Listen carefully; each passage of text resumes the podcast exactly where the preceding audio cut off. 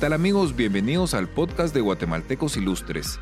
Con este podcast estamos buscando que ustedes puedan conocer todas estas historias inspiradoras de guatemaltecos que son agentes de cambio y están haciendo grandes cosas por el país.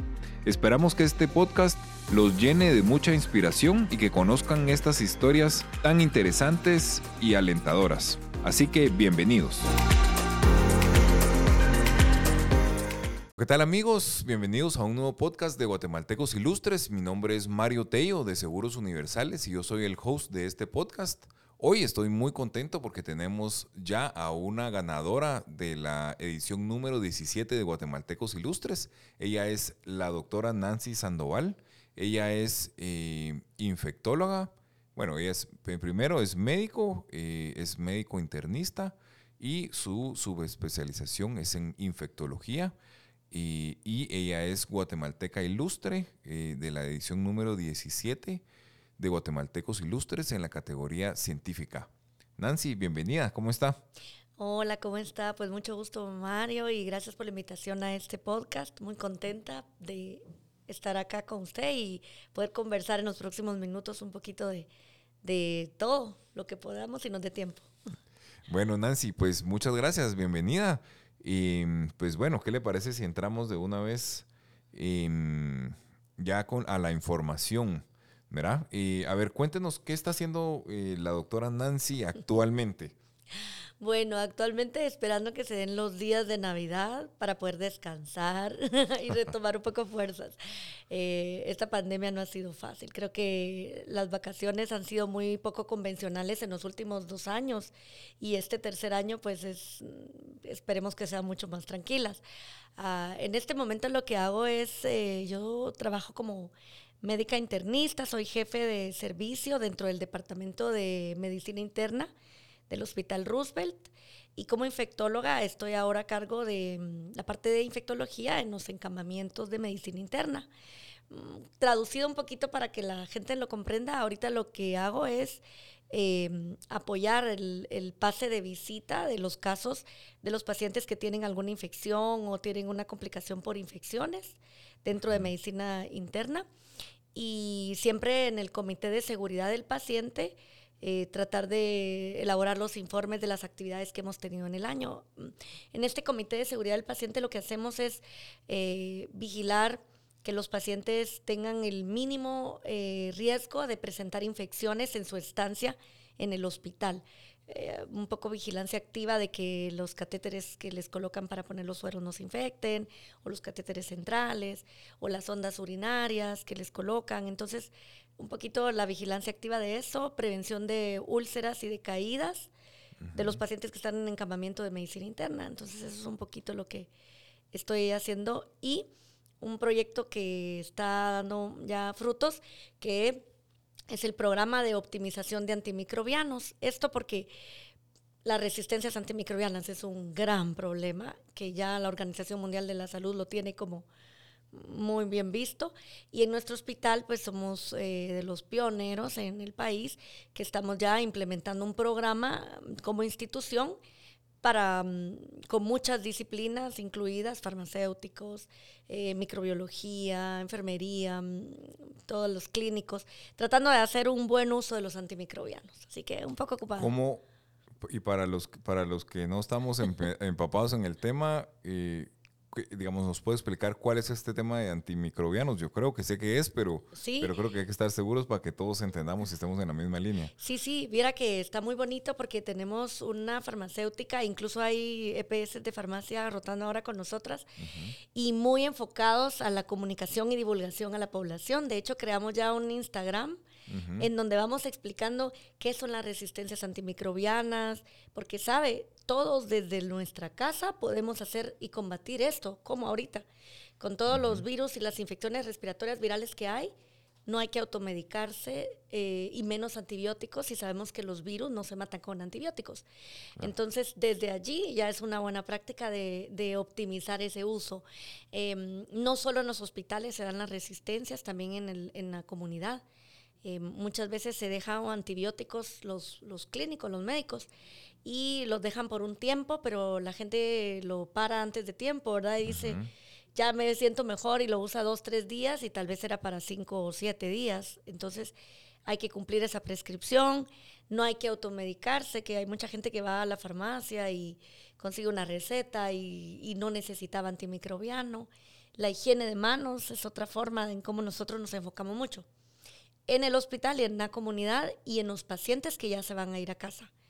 Porque solo con lavarse las manos y la higiene de la manipulación de, de comida, ¿verdad? Ya hace un control del uso de antimicrobianos de una forma indirecta. Em, cuando hablamos de resistencia antimicrobiana, es de estos superbugs, digamos que dicen, ¿verdad? Sí. Que son que se vuelven resistentes a los antibióticos. Y Sí. cuando decimos antimicrobianos, estamos hablando de an- antibióticos. Sí, lo que pasa es que, los antimicrobianos son una eh, sombría que, in- que incluye antibióticos, antivirales, antifúngicos, antiparasitarios.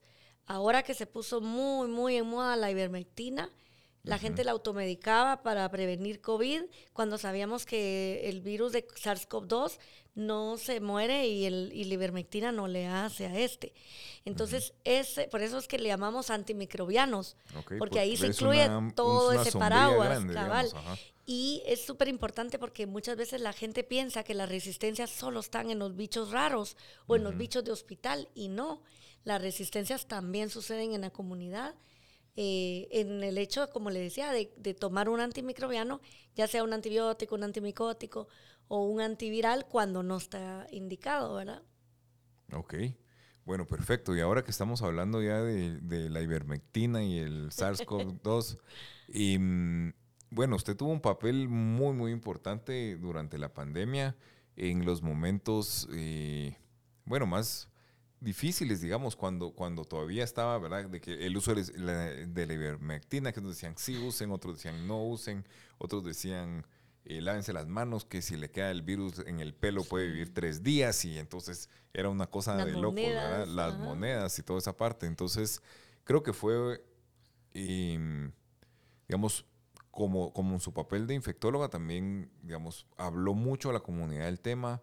Eh, cuéntenos un poquito sobre esa experiencia, cómo fue, eh, porque fueron momentos difíciles. Usted era de los, de los doctores de primera línea. Uy, sí. eh, la pandemia nos tomó por sorpresa a todos y yo creo que ahí estamos claros, ¿verdad? Tanto a las autoridades, a los políticos, a los médicos, a los pacientes, a la comunidad. Eh, muchísima sorpresa porque recuerdo también que era 9, vi- era viernes 13 de marzo, porque fue justo un viernes 13 cuando el primer caso llegó a Guatemala. Eh, y yo tenía dos meses de haber asumido la presidencia de la Sociedad Guatemalteca de Infectología, que es la Asociación Guatemalteca de Enfermedades Infecciosas AGI.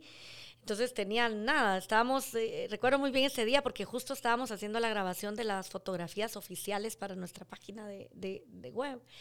Y, mm, y entonces eh, también en ese final de año, en octubre, eh, íbamos a tener el lanzamiento en noviembre de nuestro Congreso Centroamericano y Caribe, en donde yo asumiría la presidencia de la Asociación Centroamericana y del Caribe de Infectología. Entonces fue como, ese año fue eh, muy, muy lleno de, de sorpresas. Ah, había una brecha muy grande entre lo que hacíamos los que estábamos leyendo y viendo el tema de la ciencia y lo que la gente estaba teniendo como información y como lo que circulaba en redes. Entonces esa brecha era muy grande porque eh, no, no veíamos como mucha claridad en los mensajes de información a la, de, de nuestras autoridades en, en general. Eh, y en el mundo también había como mucho tema todavía en, en proceso de ciencia, pero la ciencia a la gente que no la hace a diario le, le cuesta como esperar, ¿verdad? Tener esa paciencia. O quizás como nosotros los que estamos en este lado tenemos más experiencia en decir, bueno, ese ensayo o este estudio va en esta fase, esperemos la siguiente a ver cómo va, pero claro, nosotros vamos en este ambiente, pero explicarle a la población como esto está en proceso de, de- del método científico, ¿verdad? Entonces la gente quería soluciones ya y querían como ver mm, resultados, ¿verdad? Eh, entonces mm, yo la verdad es que utilicé mis redes sociales para y, la red, y los canales de, difusión de mensajes que, se acercaban a nosotros para transmitir mensajes de, información, que la gente pudiera tener como datos más claros. Entonces, em, fue eso un poco el papel del, del rol de divulgar la ciencia y tratar de hacerla más comprensible o más entendible en términos que la población pues manejara más, que los términos que a veces nosotros usamos más científicos. Ok. Y, mm, sí, yo creo que era importante esa porque todos querían información y, al no haber información, lo, lo, que empieza es la desinformación, ¿verdad? Sí. No, no, y no solo es que no había información, es que empezamos a notar que había una invasión, algo que nosotros llamamos infodermia, o sea, había también eh, muchísima eh, data y, canales de, información que no era verídica, que no era cierta. Eh, mirábamos muchos videos de YouTube o, muchos mensajes que, que, la verdad no existían como base científica en ellos, pero se difundían mucho. Entonces llegaban a la gente en canales de WhatsApp o en canales de Facebook sobre todo, y, la gente pues lo, tomaba como cierto, ¿verdad? Sin verificar. Entonces eso fue algo que nos cuesta y nos sigue costando fuerte. Eh, muchísimo daño en ese sentido porque hay gente que dejó de tomar eh, conciencia de las medidas que funcionan para prevenir COVID y, e incluso de vacunación, ¿verdad? Mucha gente que se, se llegó esta información y permeó y, y, está muy clara de que no va a recibir la vacuna y uno dice, pero ha salvado más de 20 millones de vidas la vacunación contra COVID, si, si los modelos lo han mostrado. Pero mm, lastimosamente esto sucedió, ¿verdad? Y sigue pasando. De hecho, estamos viendo hoy en día la reemergencia de, infecciones y de enfermedades que antes ya no escuchábamos. Guatemala está en riesgo todavía de la reemergencia de algunos virus que ya no circulan y que ya no están en Guatemala, pero dado que países han dejado de vacunar eh, porque ya no miramos esas infecciones como polio o como sarampión, hay el riesgo de una reemergencia, ¿verdad? Y todo por esta daño, por decirlo así, colateral que ha venido a dejar la desinformación en pandemia. Ok. Y mm, cuando, bueno, hace, hace algunos meses cuando lo entregamos, eh, nos comentaba mucho sobre, el, sobre la experiencia en el hospital como, como, como doctora de primera línea, y, mm, digamos, todo el trabajo y todo lo que ustedes hacían. Pero, pero también me llamó mucho la atención lo que nos contaba de la comunidad, digamos, del apoyo que recibieron. Y creo que sería interesante poder compartir un poco de esto, ¿no? Uy, sí, yo cuando recibí la nominación para Guatemaltecos Ilustres, la verdad es que me sorprendió un montón. Y ya estábamos justo como para que se cerrara incluso las votaciones, porque fue como una semana antes o algo así. Eh, y tanto que yo, pues la verdad es que me sentía muy contenta ya con la nominación, porque para mí esto era algo ya muy bonito. Mm, hacía como un mensaje cuando recibí el, premio, la, historia, pues el dato que lo, lo, había, lo iba a recibir. Colocaba en mis redes sociales algo que es tan cierto que yo no podría estar recibiendo este premio y que realmente lo recibí con, como en nombre de, muchos salubristas y muchos personal sanitario, porque no diría que no solo fuimos médicos, fuimos un montón de personal sanitario que se dio, se visibilizó su rol, su, su trabajo. O sea, hay tanto personal sanitario que no solo somos médicos, y yo la verdad es que no hubiera podido hacer lo que hice si no fuese por toda esta gente que estuvo ahí con nosotros o que incluso a veces hay gente que hizo más dentro de pandemia. Em, la gente en la, comunidad, la verdad es que se volcó. Eh, yo tuve muchísimos mensajes en, redes sociales de apoyo moral, pero hubo, hubo bastante gente que se acercó y, y nos apoyó. Hubo una familia que mm, la verdad es que lo hizo anónimo y ellos si miran este podcast, de verdad les, les quiero como agradecer en nombre de todo el personal porque durante más de un año, Mario, más de un año nos, nos mandaron, diría nos alimentaron, pero es que sí, nos mandaron almuerzo tan rico, o sea, todos los días de, de lunes a viernes llegaba a mediodía nuestra comida y así como el viernes todavía nos, nos decían, mire, hoy es viernes, les vamos a mandar hamburguesas y... Todavía los consentían. De, verdad, aquellos que tienen las papas enrolladas nos mandaban y decían que eh, hubo mucha gente que, que la verdad, em, hubo gente que nos mandaba quesadillas desde de, de Jutiapa, nos mandaron a donar una vez, eh, así ya cortadas en trocitos para todo el personal. Em, hubo gente que nos donó leches en individuales, juguitos, em, galletas, pasteles, eh, hasta cosas de, de, utilizo, de uso personal.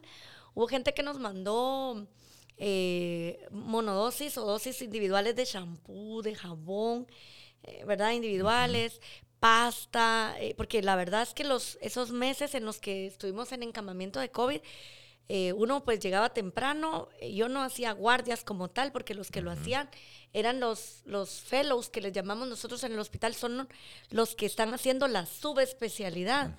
Entonces ellos sí que hacían los turnos o los residentes y, y, entonces tratamos de tener ese ambiente para ellos, porque, ¿verdad? Íbamos de, o sea, de lunes a domingo, en esos tiempos fue así. Eh, tratar de tener el espacio donde ellos descansaban como lo más cómodo. Y esto fue gracias a los donativos de muchas personas que, que botellas de agua y café. Eh, hay una familia que todavía nos, nos manda café para el personal del que tomamos eh, así en la oficina. colegas que nos regalaron cafeteras, es decir, hubo mucho, mucho de, este, de esta parte y también de, equipo, porque al principio debo decir que no fue tan fácil tener las mascarillas y el equipo de protección. En nuestro hospital, no tanto por la no gestión, porque debo decir que nuestro hospital sí fue una isla. Hay que reconocer que nuestro, nuestro hospital, em, las direcciones sí que nos dieron siempre todo el equipo de protección, pero hubo un tiempo en el que se abasteció eh, se desabasteció tanto que el país no encontraba mascarillas.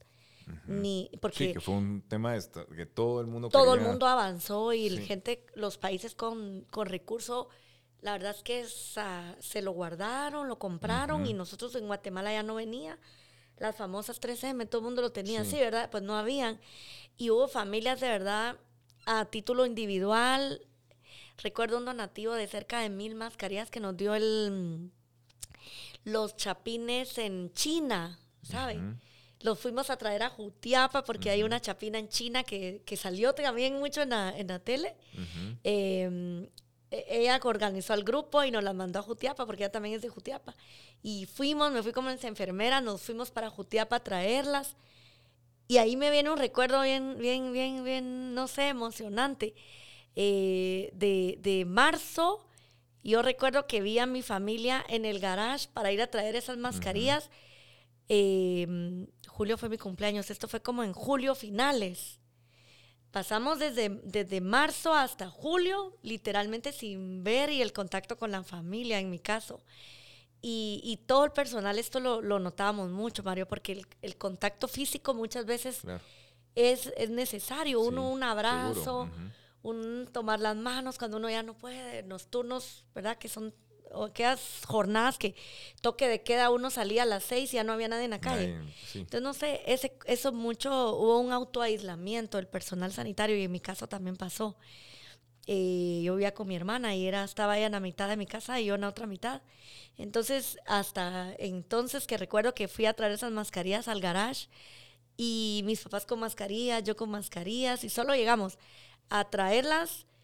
Y recuerdo que comimos con, con, mi equipo en el garage porque no queríamos exponer a mi familia. Entonces, recuerdo ahí como un picnic. Y así fue la historia de, de, de como todo el personal sanitario. Pienso que no, teníamos que entrar a casa y bañarse de arriba abajo y hasta después interactuar, pero creo que fue un, una época difícil que nos marcó eh, comentamos mucho entre nosotros, entre el personal, hacemos la broma y decimos que estamos quemados, hacemos la broma, ¿verdad? Decimos es que estamos quemados. Y yo no sé si esa es la palabra realmente, lo, lo, lo hablo con las psicólogos, con los psiquiatras y digo, va a haber un momento en el que hay que analizar, Mario.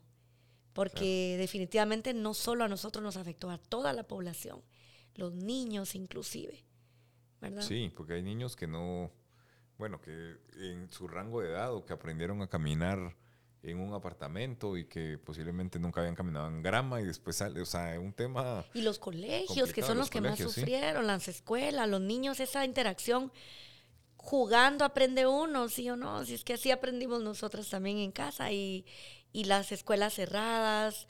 Era, ha sido una cosa que no vamos a tener que estar muy atentos a todo lo que va a salir de información en el desarrollo pues psicológico, emocional, que también hay una afección enorme en pandemia. Claro. Bueno, hablamos un poquito del, de, de ir a traer las mascarillas a Jutiapa. y, sabemos que, bueno, que usted es de Jutiapa, eh, que viene de una familia eh, de cinco hermanas. Eh, y creo que eso es importante, ¿no? Porque, porque mm, bueno, en primer lugar, como, como mujer, haber llegado a donde está, de una familia, ¿verdad?, del interior del país, eh, que muchas veces los, lo podemos ver como desventajas, pero aquí hay alguien que nos está demostrando que esas no son desventajas y al final de cuentas eh, eso es lo que buscamos con guatemaltecos ilustres, poder inspirar a otros, ¿no? Con historias como la suya. así que cuéntenos un poquito la historia de, Nancy, De dónde viene y, cómo llega hasta donde está, presidenta, ¿verdad? Directora, eh, y, digamos una mujer con mucho, em, con mucha fuerza, ¿verdad? Y con mucha determinación. bueno, pues sí, yo soy de una familia numerosa, somos cinco hermanas, eh, mis padres son maestros jubilados, mi papá falleció ahora en mayo em, con mucha complicación y mucha a raíz de un año después de, de, COVID, o sea que hubo unas secuelas allí que nos costó bastante lidiar con ellas. Eh, pero si me remonto a mi niñez, la verdad es que me, me emocionó mucho cuando hablaba lo de jugar, porque nosotros sí crecimos en, en, en, el progreso, Jutiapa, que es mi, es mi pueblo, ¿verdad? Yo me vine a los 15 años, pero crecí allí. Eh, en mi casa había un patio atrás, siempre le llamamos el otro lado, no sé por qué decíamos, voy a ir al otro lado, voy a ir a jugar al otro lado, siempre le llamamos el otro lado. Em, eh, si ven este podcast, los de mi barrio, la, la, Lomita, se van a reír porque mi casa era como, como un centro de comando, Mario. Ahí yo no sé qué desmadre armábamos porque mis padres iban a trabajar a la escuela, mi mamá doble jornada, mañana y tarde maestra. Y entonces cuando venía, ahí había en el patio, había circo, porque me acuerdo que éramos desde que las que eh, hacíamos los malabares y nos colgábamos de eh, un árbol de marañón, así, ¿verdad? Porque había. Em, hasta hacíamos juegos porque habían nuestros perros, teníamos conejos, habían palomas, habían gallinas. Eh, columpios. Me acuerdo que en, casa, como las cinco hermanas, teníamos amigos. Entonces había un barrio ahí en el patio, claro, y en la noche, eh, bueno, ahí no sé, yo creo que ya no se podrá, pero salíamos a jugar kickball. Y kickball es lo que jugábamos y jugábamos eh, fútbol un poco también en la calle, o sea, de cerrar así. Hoy, es muy difícil esto, ¿verdad? Entonces jugábamos mucho. Eh, creo que en, mi familia hay mucha influencia de, estudiar um, a raíz de mi abuela. Mi abuela estudió a tercero primaria y repitió tres veces tercero porque no había sexto en el año en cuando ella eh, Eh, era modista, costurera, eh, mi abuela y mi abuelo, su esposo, pues era, era administrador, de, él trabajaba en un hospital, era contador y tenía la sede de las revistas y de los libros en, en, en, Jutiapa. Me acuerdo que mi mamá me cuenta que distribuían la prensa y esto, y entonces mi mamá se las leían y todas las enciclopedias habidas y por haber en mi casa ahí estaban, ¿verdad? Entonces eh, era como una biblioteca, pienso, en mi casa. Y claro, no es fácil eh, cuando uno decide pues salir del, del, pueblo. Yo salí a los 15 años porque no había bachillerato en, en Jutiapa cuando yo tenía que estudiar, ¿verdad? Yo tenía claro que quería ser médica desde, desde la secundaria, entonces yo dije, yo quiero ser bachiller porque yo voy de una vez a la U. Y claro, ¿verdad? Ir sentar a mis papás y decirles, miren, yo desde chiquita fui muy determinada en lo que quería, entonces eh, una ventaja muy grande y la verdad es que yo todo lo que soy en la vida y yo creo que mis hermanas igual, em, se lo debemos a mis padres que nunca nos pusieron un límite, o sea, para arriba, o sea, yo nunca escuché, vos no vas a poder eso. Mi mamá solo, así, ¿cómo lo vas a hacer? Ajá, ah, bueno, habla con tu papá. Y mi papá igual habla con tu mamá. Entonces nunca hubo como un no lo puedes hacer, si puedes, haz todo tu esfuerzo.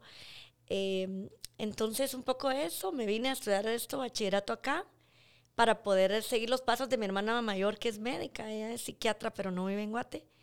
Em, y eso, entonces no es fácil porque es Jutiapa, como hablábamos Mario. Sabe usted que la, el, el, el, sistema ahí es un poco en general, ahora ya ha cambiado un poco, pero es la mujer, tiene que quedarse allí, encontrarse un buen esposo y, y es lo que tiene que hacer. Un poco, sí, ¿verdad? Como un poco más, pero es... No es tanto como el estudio. Un poco, ajá, un poco como que es machista, pero a veces las mujeres también son muy fuertes, ¿no? Ah, no, eso seguro, eso, mi, mi, mi carácter y mi personalidad también han, han jugado un papel importante. Eh, para tomar las oportunidades y si no buscarlas y, y acceder a ellas. Em, y así creo que somos mis, mis, hermanas todas, porque todas hemos eh, sido muy luchadoras y estamos haciendo lo que, lo que hemos querido. Y yo creo que mis padres eh, pues nos lo dicen en vida, nosotros muy orgullosos de ellos y ellos de nosotras. Em, medicina interna eh, no era lo último que yo quería hacer, yo quería hacer infectología.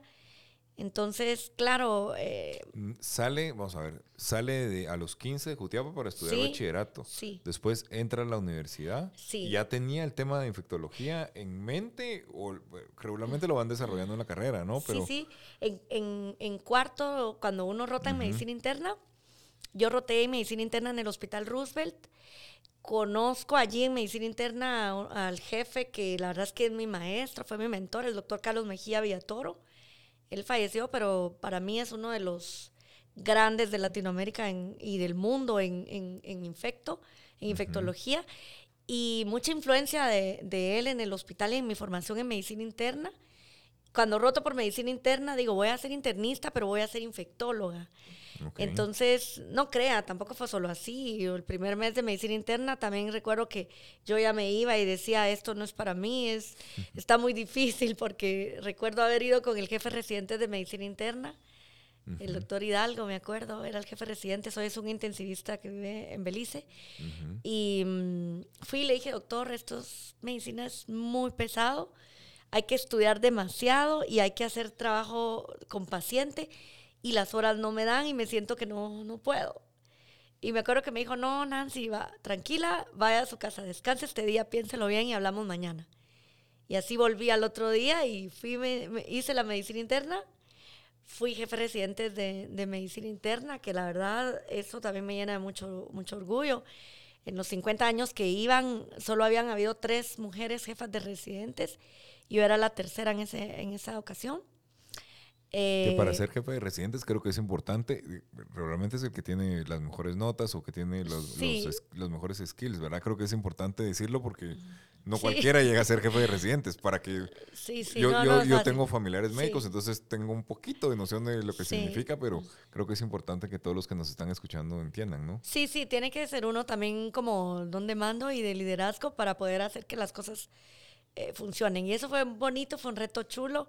Fue duro también, pero puedo decir que en general recuerdo con mucho cariño a mis residentes y los veo y algunos pues ahora son mis colegas y algunos son mis, mis doctores o de mis familiares. Y de allí es que eh, voy a hacer mi maestría afuera. Hago primero una de parasitarias tropicales, un máster internacional en la Universidad de Valencia. Em, esto, para ir a hacer esto, yo me lo costeé con mis padres, ¿verdad? Un poco ahorro. Y ya, ya sí hago, hago eh, una, aplico para una beca eh, y la gano. Y eso me sirve un poquito para hacer la siguiente, que era el siguiente paso, que era la maestría en enfermedades infecciosas en Barcelona. Entonces ya me voy al Hospital del Mar y mm, allí también aplico a una beca en el Colegio de Médicos. De Barcelona y esto me sirve pues para la matrícula, que la verdad que era, era cara, ¿verdad? Y me permite quedarme para terminar mi, mi maestría y esto con la mira porque yo siempre quería como ver el mundo y ver como todas las opciones que yo tenía pensada en el tema de infecciosas. Siempre tuve la mira de volver, eh, de, de, regresar y hacer, porque claro, acá hay mucha necesidad y hay muchísimo que hacer. Eh, las fuerzas, la verdad es que necesita uno mucho porque hay bastante que hacer. Eh, y siempre he creído que las mujeres podemos hacerlo. Em, de hecho, ahorita una de las cosas muy bonitas en las que estoy, ahora que entregué la presidencia de las dos eh, sociedades, ahora en noviembre terminé la de la Centroamérica y Caribe, justamente que me siento muy, muy contenta, la verdad, del, del esfuerzo y todo el equipo como Guate que, que hicimos como AGI, cómo no, nos posicionamos en la TAM de, del tema em, y todo lo que logramos a, través de esto. Ahora eh, estoy trabajando como chair de la OATS, que por sus siglas en inglés es Organización de Mujeres en la Ciencia para el Mundo en Desarrollo. Y esto la verdad es que es un voluntariado, pero me, me gusta mucho, que es esa, eh, ese grupo de mujeres. Recientemente tuvimos el convivio y ahí Susana Rechea, vi que la ah, tuve en un podcast también, ella es de las pioneras, de las, que, de las que lo fundaron, de las que lo consolidaron, el capítulo en Guate, es una, una unidad de la UNESCO esto, ¿verdad? y súper bonito porque nos permite no solo como hacer visible el, rol y el trabajo de las mujeres en ciencia en el país, que como hablábamos, no es fácil. Eh, y, diré todavía en, en, Jutiapa, que es un departamento que tiene más recursos y más eh, oportunidades que otras regiones, ¿verdad? Donde todavía la brecha es más amplia. ¿verdad? Eh, pero mm, es, es, muy bonito, hay, hay 11 capítulos y, y, yo creo que aquí vamos a enfocar muchísimo esfuerzo ahorita de lo que viene, lo que nos falta, porque vamos siete meses, seis, siete meses, nos queda todavía un, buen tiempo para poder hacer más. Entonces, eh, esto es un poquito lo que, lo que hago en este plano profesional. Obviamente soy tía. Entonces, sí, digamos, y, mm, bueno, se gradúa de, primero, bueno, medicina, después hace eh, el tema de, internista, digamos, después se va a Valencia y saca una maestría. Sí. Y después... Me voy a Barcelona a hacer otra maestría, la, la UAB. Otra maestría. O sea, son dos maestrías en, España. Sí. ¿La de Valencia era en? Eh, es un máster internacional en enfermedades parasitarias tropicales. ¿Y en Barcelona? Es una maestría en enfermedades infecciosas. Ok, perfecto. Ya solo para que quedara bien clarito. sí. Y, yo creo que, bueno, hay una parte importante ahí, digamos, em, que creo que hay que abordar, digamos, el tema de mujer y también el tema de tiempo, ¿verdad? Porque, porque es, es medicina, es eh, internista, más otras dos maestrías. Eh, y en general para, para el médico es así, ¿no? O sea, son muchos años de estudio. Sí, porque la especialidad aquí en Guatemala son cuatro años. Em, el año que no sé es jefe residente, la mayoría hace el servicio eh, rural que le llamamos. El EPS. El EPS, que en la especialidad lo hacemos en carrera general. Yo lo hice en San Juan Ermita, en Chiquimula. Eh, y luego lo hacemos en la especialidad o se hace la jefatura. Entonces son cuatro años de especialidad. Un promedio de 10, 11 años lo que lleva uno de, de hacer, digamos, hasta la especialidad. Y bueno, yo entré a la UNE en el 97 y mi maestría, me acuerdo que me la terminé en el 2012. Ok, o sea que son 15... Sí, bueno, pasó una buena parte. El otro día hacía cuentas que en este noviembre, hace 10 años que yo volví a Guatemala, después de haber hecho mi, mi especialidad y mis maestrías. En noviembre del 2012 fue que volví a, o sea que ya recuerdo la, la incorporación a la Sociedad de Infectología en la sesión de noviembre, lo tengo muy presente. Ok, bueno, buenísimo. Y mm, me llama muchísimo el tema del, de, de, de, lo que está de, Oats, me dijo, ¿verdad? De sí, la OWSD, ajá. Mm, el tema de las mujeres. Nosotros, mm, en, en, el, en, bueno, como usted sabe, Guatemaltecos Ilustres parte de la Olimpiada Nacional de Ciencias.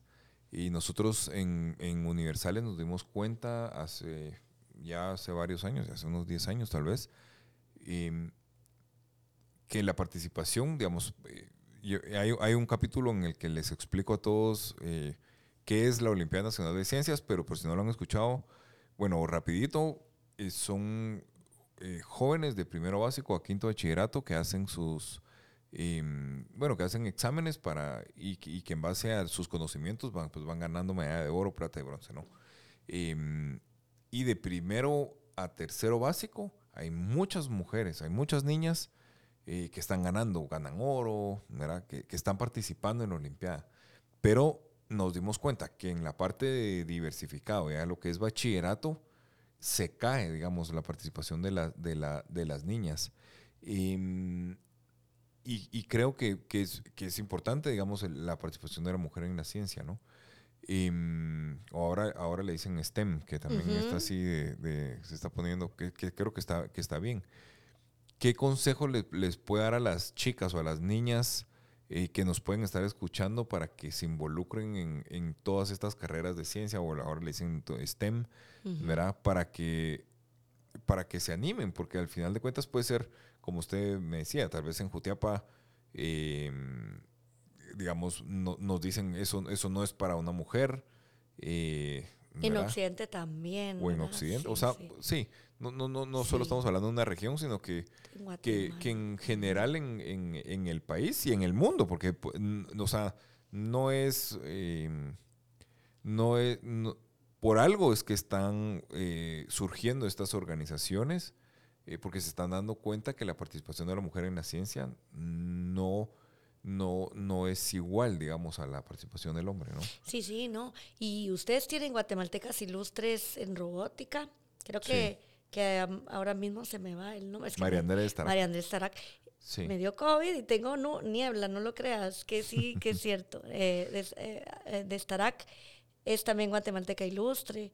Sí. Em, en Guatemala no es, no es fácil ser mujer y que se, se hagan carreras de ciencia porque mm, en Latinoamérica, pero en Guatemala, se espera mucho que las mujeres tengamos un rol más como, como dedicado a otro tipo de actividades, un, un rol más de, de, de, la casa o de mantener mm, eh, más como agricultura o de trabajo en el cual no salgamos de casa.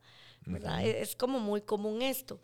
Eh, además, eh, muchas oportunidades no están accesibles para, para, para, pues, para todos los guatemaltecos, pero para las guatemaltecas menos, ¿verdad? Entonces, em, mucho de lo que se hace en estas organizaciones como OATS es, eh, incluso hay un grupo que es de mentoría, ¿verdad? Y, y tratar de promover eh, carreras STEAM. Y es como motivarlas a que estudien carreras de, que tienen que ver con la ciencia. Em, la verdad es que no solo es porque es divertido, hay, emoción, sino que también tiene que eh, mostrárseles que no todo es como cuesta arriba, como a veces se pinta, ¿verdad? Eh, no es fácil porque también em, no hay tanto apoyo, los proyectos hay que ganarlos, eh, muchas becas hay que optar a ellas y hay que competir eh, muchas mujeres tienen que tener el rol de hogar paralelo al rol profesional, que no es fácil, ¿verdad? Entonces, em, yo lo que les diría a, las eh, chicas, a las niñas, es que hagan lo que quieran ser y lo que de niñas siempre quieren, lo que sueñan. Es como eh, yo de niña quería enseñar porque jugaba que enseñaba. Había un pizarrón, me acuerdo, negro en la casa y había siempre había yeso por todos lados en la casa. Eh, ¿verdad? Yesos y cuadernos y, entonces jugábamos de maestros y jugábamos de, a veces yo era paciente, yo a veces era la doctora, eh, a veces era la que hacía los disfraces y a veces era la que arreglaba las muñecas de mis hermanas en los como la modista, es decir, lo que quieran hacer es que sueñen, pero que, se esfuercen y que mm, tomen las oportunidades que puedan, que no, que no hagan caso de cuando digan, no es que tú no puedes esta, o no es que esto de plano que no es para ti. O sea, sí hay cosas que no son para uno, porque definitivamente uno opta y uno hace todo el esfuerzo y, se enfoca y de repente esto no sale, pero pues seguro es porque lo que va a venir adelante va a ser mejor. Entonces es como esto, que sean perseverantes, ¿verdad? De que sueñen y se esfuercen y que no decaigan en, cumplir sus sueños. Las carreras de, ciencias eh, dan mucha satisfacción, ya sean ciencias sociales o ciencias, eh, la que quieran eh, escoger, em, da mucha satisfacción, le permiten a uno desarrollarse y, existen más mujeres que piensan como ustedes. Si, si alguien les dice, pero es que tú estás loca, quieres estudiar estudiando más, yo tenía un novio que me acuerdo en la época que pensaba que yo iba a ser solo internista y me dijo, ah, bueno, entonces ya aquí terminas, ¿verdad? Ya empezamos a ver casa, me acuerdo que me decía, para, ¿qué vas a estudiar más? Y vamos a quedar aquí en la casa. Y yo así como, a ver, creo que no nos hemos entendido muy bien. O sea, yo voy a seguir estudiando y voy a hacer esto. O sea, si vamos aquí en la misma línea, pues muy bien. Y si no, pues los caminos se dividen, ¿verdad? Pero... Eh, hay que cumplir los sueños personales y, mm, en general cuando, cuando uno tiene las oportunidades y tiene los, los apoyos, los contactos, se vincula. Por eso sirven estas sociedades y estas asociaciones y estas organizaciones que nos permiten reunirnos y juntarnos y vincularnos porque hay opciones, entonces las cosas salen, ¿verdad? Y salen mejor de como uno lo espera y siempre hay no, siempre hay no eso, o sea, siempre existe un no. Pero lo que viene siempre es mejor, ¿verdad? Bueno, pues podríamos decir em, que no, que no, como para, para tratar de parafrasearlo, ¿verdad? Em, bueno, uno que no deje que nadie les trunque sus sueños, ¿no? Sí.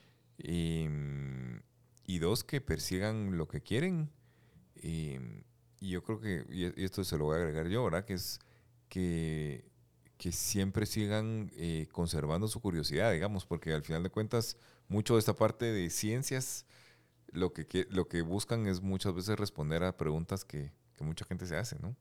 Sí, sí. Eh, el límite, uno, la verdad es que uno llega a un punto y dice, bueno, hasta aquí, ya, aquí. Ya cuando llega ahí dice, no, no, es que quiero ver qué más hay aquí, entonces uno sigue avanzando.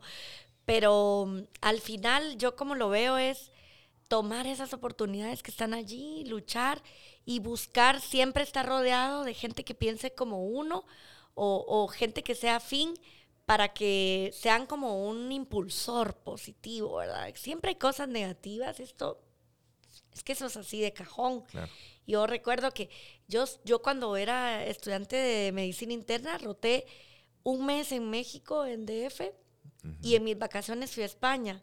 Cuando tenía que decidirme si, si iba a irme a España o iba a ser en, México, al principio me quería ir a México por la cercanía y yo estaba decidida y todo mis, mi, mi, enfoque estaba para irme a México.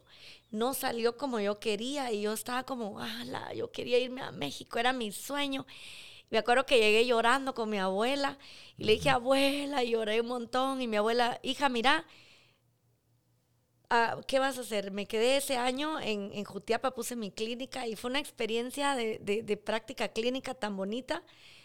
Ese año vi dos novelas con mi abuela todos los días a las seis. Me iba a ver la, Las tontas no van al cielo, una cosa así se llamaba, algo así la novela, me acuerdo. Iba todos los días a ver la novela con ella, comía con ella. Ese año lo disfruté tanto. En octubre me fui a España a hacer lo que quería y mi abuela falleció en noviembre. Y cuando miro para atrás, digo, ala, ese año que yo comí todos los días con mi abuela en esa hora, eh, por todos los 10 años de carrera previa donde no la veía casi, y digo, o sea, uno en ese momento a veces se ofusca y siente que se le viene el mundo encima y que ya no hay más. Y si no hubiera pasado esto, no me hubiera ido allá. Y, y las oportunidades que tuve cuando estuve en España fueron lindas. Conocí muchos muchas, muchas personas y muchos lugares y muchos contactos que, que ahora están muy bonito en, en las posiciones que estoy ahora de, de, los congresos que he podido hacer. todavía conservo amistades que han venido a nuestro congreso ahora en octubre y estamos haciendo proyectos conjuntos, Mario, muy, muy bonitos. Ahora estamos en uno de tuberculosis, con gente de Barcelona. Eh, y, otro amigo que conocí cuando hacía la maestría, que ahora está en una iniciativa de salud global, y estamos haciendo planes. Entonces digo yo, cosas buenas para Guate, buenas, buenas para ellos también, pero dimensiones que uno diría, bueno, a lo mejor si en aquel momento la oportunidad hubiera sido aquella, no hubiera visto lo otro. Bueno, Nancy, pues muchísimas gracias. De verdad que pues una líder que hace mucho trabajo y mm, tras bambalinas, ¿verdad? Este es un trabajo que regularmente no se ve eh, ni se comunica y, mm, y, al final de cuentas este es el espíritu de Guatemaltecos Ilustres, eh, poder inspirar a otros con historias como la suya. Así que de verdad muchísimas gracias eh, por compartir toda esta historia, ¿no? Y, y, y lo que esperamos poder es inspirar a otras niñas, ¿verdad? O niños eh, que nos estén escuchando y que, y que algún día pues sean sus... Eh, que trabajen con usted y que roten en, medicina interna, ¿verdad? Vamos a ver eso, si, si logra pasar en algunos años. Yo las espero, ya les digo que son bienvenidas las voluntarias. Eh, no quisiera terminar el podcast sin mandar un abrazote y todo mi cariño a mis hermanas, que la verdad que son mi inspiración, mi soporte. Y mm, las que me impulsan, me recogen y me super apoyan, porque mm, la verdad eh, no estaría aquí donde estoy sentada si no estuvieran mis padres y mis hermanas. Y además que me han dado lo más lindo que tengo en este mundo, mis sobrinos, mis sobrinas. Eh, el otro año se graduó la primera de la universidad y estamos tan contentas. Eh, es la primera en lograrlo, se gradúa de Georgetown y estamos tan contentísimos. Y el, peque que entró ahorita al cole de dos, acaba de cumplir tres años. Entonces, un abrazote y, decir a, los que me ven que la familia siempre cerca y apoyo, porque esto muchas veces en las carreras de ciencias se necesita para todos aquellos no y aquellas cosas que cuestan, ¿verdad? Decir que en pandemia una de ellas, Linda Sandoval, era casi que mi community manager porque es la que se encargaba de, hacer todo esto más tras bambalinas todavía, ¿verdad? Porque todavía lo llevaba, lo organizaba, lo distribuíamos con, con Cristi, que también un gran saludo porque Cristi Porón es la enfermera del equipo de seguridad del paciente, pero es mucho más. Yo digo que es la que mueve el comité, ¿verdad? Entonces hay un gran equipo ahí detrás y, todo el equipo que trabajamos a diario, que es la familia que uno escoge en el hospital, ¿verdad? Bueno, Nancy, pues muchísimas gracias, de verdad. Y bueno, y esperamos eh, conocer los próximos proyectos. Vemos que, que hay nuevas cosas y yo creo que que vamos a hacer un podcast solo de, de, todos estos proyectos eh, más adelante para, para, poder entrar a fondo. ¿Le parece? Sí, sí, muchísimas gracias a, Seguros Universales por permitirme, la verdad, eh, recibir este reconocimiento y mm, las muestras de cariño que vinieron con ese reconocimiento, mm, o sea, son invaluables.